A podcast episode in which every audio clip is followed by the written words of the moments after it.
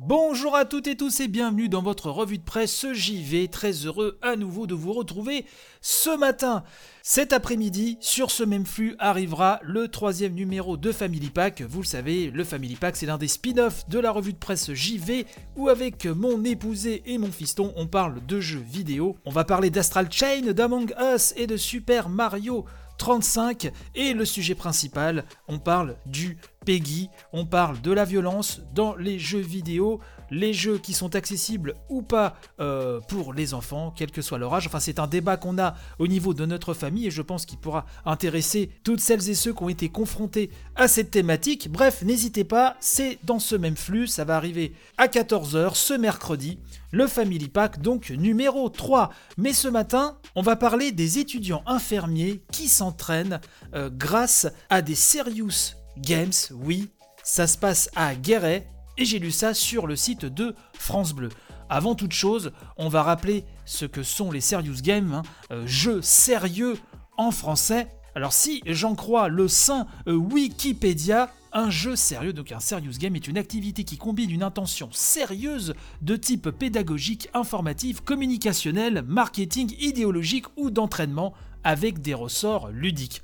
En clair, ce sont effectivement des jeux qui font passer des messages, qui peuvent avoir une approche pédagogique, ça peut être aussi à but publicitaire, etc. Bref, c'est le jeu donc au service d'un message, d'une activité, d'un apprentissage. Et donc à Guéret, eh ben, les étudiants infirmiers utilisent le Serious Game. Oui, ça se passe donc à l'Institut de formation au métier de la santé, autrement dit l'IFMS, hein, donc à Guéret, qui innove, nous dit France Bleu, rendre l'apprentissage plus ludique. L'établissement vient même de remporter un trophée pour l'utilisation de ce type de jeu dans le cadre de la formation. Un papier signé Emeline Ferry. Bien sûr, comme d'habitude, le lien sera dans la description de cette émission. Alors bien évidemment, en pleine crise sanitaire, et Dieu sait que les difficultés pour le personnel hospitalier datent déjà de bien avant cette crise, elle est euh, triplement renforcée par ce qui nous arrive. D'ailleurs, l'occasion de saluer toutes celles et ceux qui travaillent en milieu euh, hospitalier, j'ai vraiment un, un respect immense pour vous, vraiment chapeau bas. Et là ce matin on va parler donc de ce qui se passe un petit peu avant, donc c'est un sujet un peu moins grave bien sûr, un petit peu plus léger, mais qui reste néanmoins intéressant. Donc le papier nous dit des jeux vidéo pour s'entraîner à pratiquer son métier, oui c'est donc ce qu'a mis en place l'IFMS2 Guéret. Depuis deux ans, les étudiants en soins infirmiers de première année utilisent donc les Serious Games, donc dans un cadre d'apprentissage. L'école est abonnée à ces jeux, cela coûte 10 euros par an et par étudiant et les met en accès libre pour les étudiants dans le cadre de leur formation. Objectif, apprendre de façon plus ludique et se mettre en situation concrète.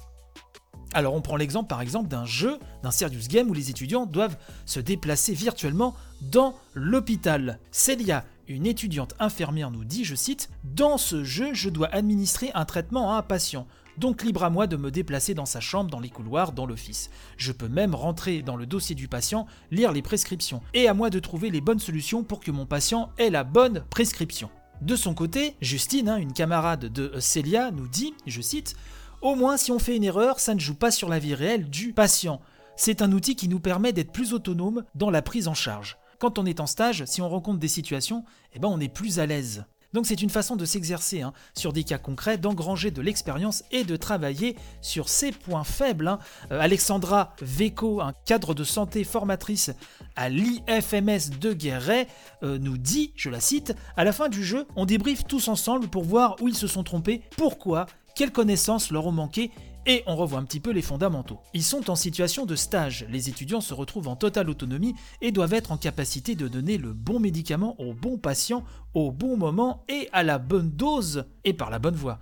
L'intérêt c'est que s'ils se trompent dans le jeu, ils s'en souviendront et ne se tromperont pas la prochaine fois quand ils seront en stage. Alors on nous explique aussi en fin de papier que l'établissement utilisera bientôt des casques de réalité virtuelle pour s'entraîner à reproduire des gestes. Ils pourront par exemple s'exercer à poser une transfusion sanguine. Donc je vous mets le lien, comme je le disais, dans la description de cette émission. Mais c'est vrai qu'on lit des papiers sur les serious games euh, vraiment très très souvent, mais euh, dans le cadre vraiment hospitalier, en tout cas pour la formation des étudiants infirmiers, euh, voilà, je ne savais pas que c'était également utilisé dans ce cadre-là. Donc voilà un petit peu pour ce que je voulais vous dire ce matin. N'oubliez pas le Family Pack hein, numéro 3 qui arrive là cet après-midi. Je vous donne bien sûr, comme toujours, rendez-vous demain matin, même heure, même flux, panache et robustesse pour la journée, et donc à très très vite. Bye bye.